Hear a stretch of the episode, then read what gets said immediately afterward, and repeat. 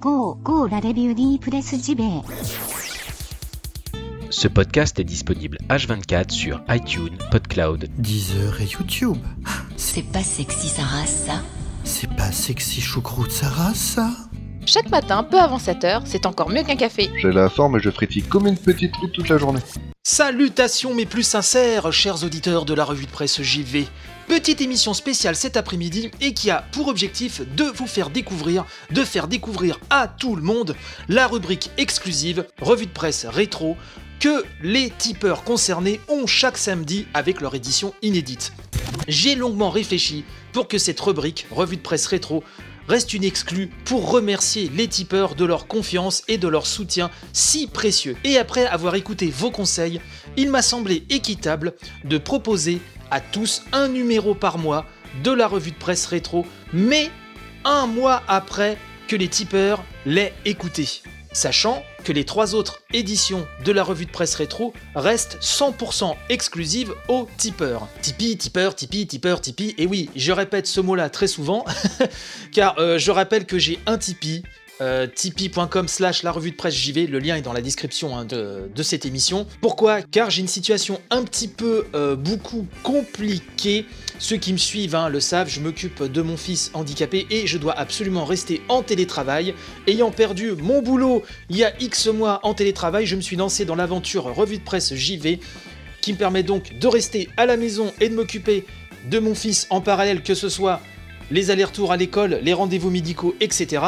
Ce euh, petit stand-alone euh, de revue de presse rétro, c'est pour vous faire découvrir au mieux euh, ce que je peux proposer aux tipeurs. Bonne écoute à vous et peut-être donc à très vite sur le Tipeee. Bye bye, gros bisous, vive le jeu vidéo, vous le savez.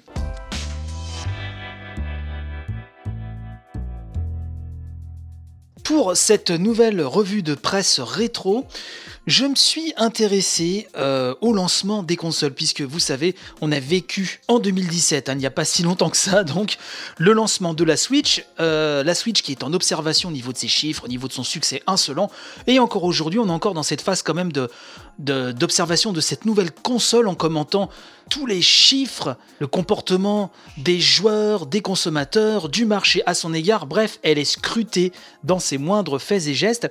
Et en retombant sur un euh, de mes vieux Edge magazine, sur un dossier plus exactement qui revenait justement sur le lancement des consoles et de la potentielle influence hein, que ce lancement pouvait avoir sur la vie de la machine, je me suis dit que le rapport était tout trouvé avec cette Switch qui n'arrête pas de passionner les commentateurs en tout genre. Voilà pourquoi, pour cette revue de presse rétro, nous allons revenir sur le lancement d'illustres machines et voir un petit peu si ces lancements ont façonné leur parcours. Je précise que ce numéro de Edge date de novembre 2006 et donc là, plus précisément, c'était le supplément euh, traduit en français que fournissait Joypad. Donc là, ce n'est pas, contrairement à certaines fois, euh, un Edge euh, que je possédais en version originale, si je puis dire. Là, il s'agit d'une traduction qu'avait fait Joypad à l'époque. Joypad, durant X mois, je ne sais plus combien de temps, un an ou deux, peut-être pas deux ans même, traduisait les meilleurs papiers de Edge du mois en cours pour fournir un petit supplément à nous autres français. Et donc c'est cette version française qui me sert de base aujourd'hui. Et donc commençons avec la Nintendo 64. Edge nous dit Le lancement de la Nintendo 64 fut un tel événement médiatique que les équipes journalistiques sur place sont allées jusqu'à se relayer pour filmer des cartons s'empilant dans un avion.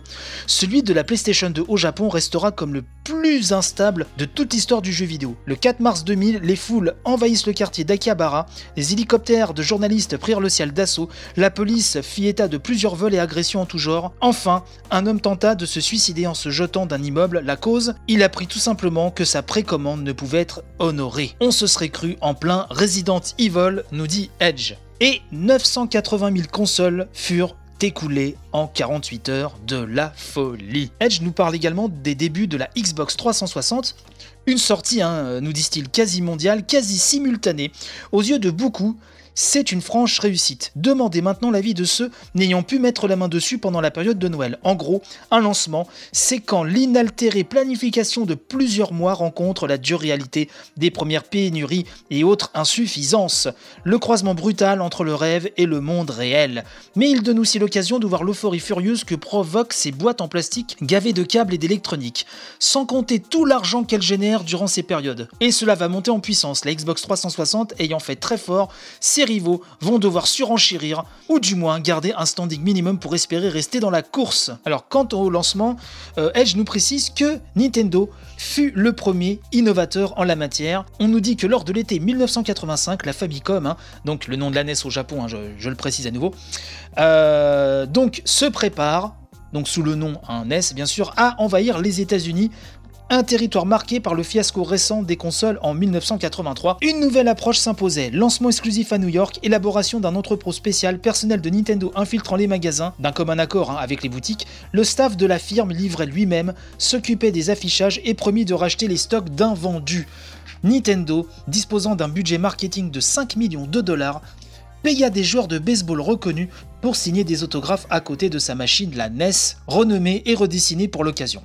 Le processus fonctionna à New York, puis à Los Angeles, Chicago et enfin partout dans le monde. Et même si on est à des années-lumière des queues sans fin pour la PlayStation 2 ou du hangar d'avion loué par Microsoft pour sa 360, le lancement de la NES a mis le doigt sur un point crucial.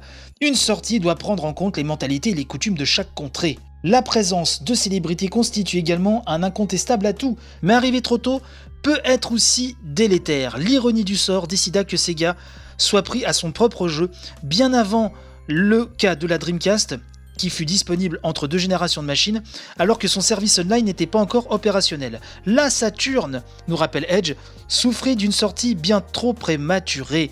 Alors que tout le monde s'attendait à voir la console débarquer le samedi 2 septembre 1995, Sega jugea bon de lancer sa nouvelle plateforme durant le 3, le 11 mai.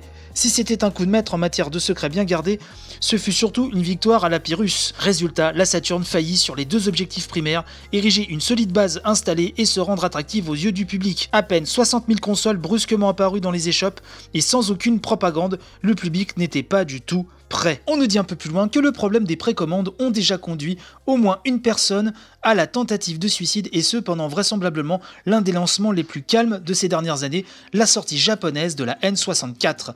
En élargissant les machines disponibles sur un nombre conséquent du boutique, au lieu de concentrer les stocks en quelques points stratégiques et en occultant la gestion des précommandes, Nintendo est parvenu à vendre 250 000 consoles et autant de Super Mario 64 sans faire un bruit. Autre exemple, un bien lointain, nous dit Edge, ont eu l'occasion de voir Andy Warhol, un poil perplexe, tenter de vanter les mérites de l'Amiga, le temps d'une démonstration où Frank Sinatra, employé par Magnavox, présentant l'Odyssée lors d'un de ses shows télévisés. Que ce soit le suicide à Akihabara ou la rumeur comme quoi Saddam Hussein avait essayé de mettre la main sur, sur le supercomputer PlayStation 2, ah oui, souvenez-vous de cette histoire, c'était complètement dingue, à des fins militaires, ce sont des histoires qui font office de meilleure publicité. Le dossier se termine par euh, ces mots-là. Les gens oublient vite. Avec les jours qui passent, plus personne ne se souvient de l'auteur d'un Times Square entièrement vert ou, alors ça c'était pour la Xbox 360, ou quand exactement Nintendo a projeté un Mario en 3D sur un gratte-ciel, ou même que Luigi's Mansion a vendu plus que Halo durant les premières semaines.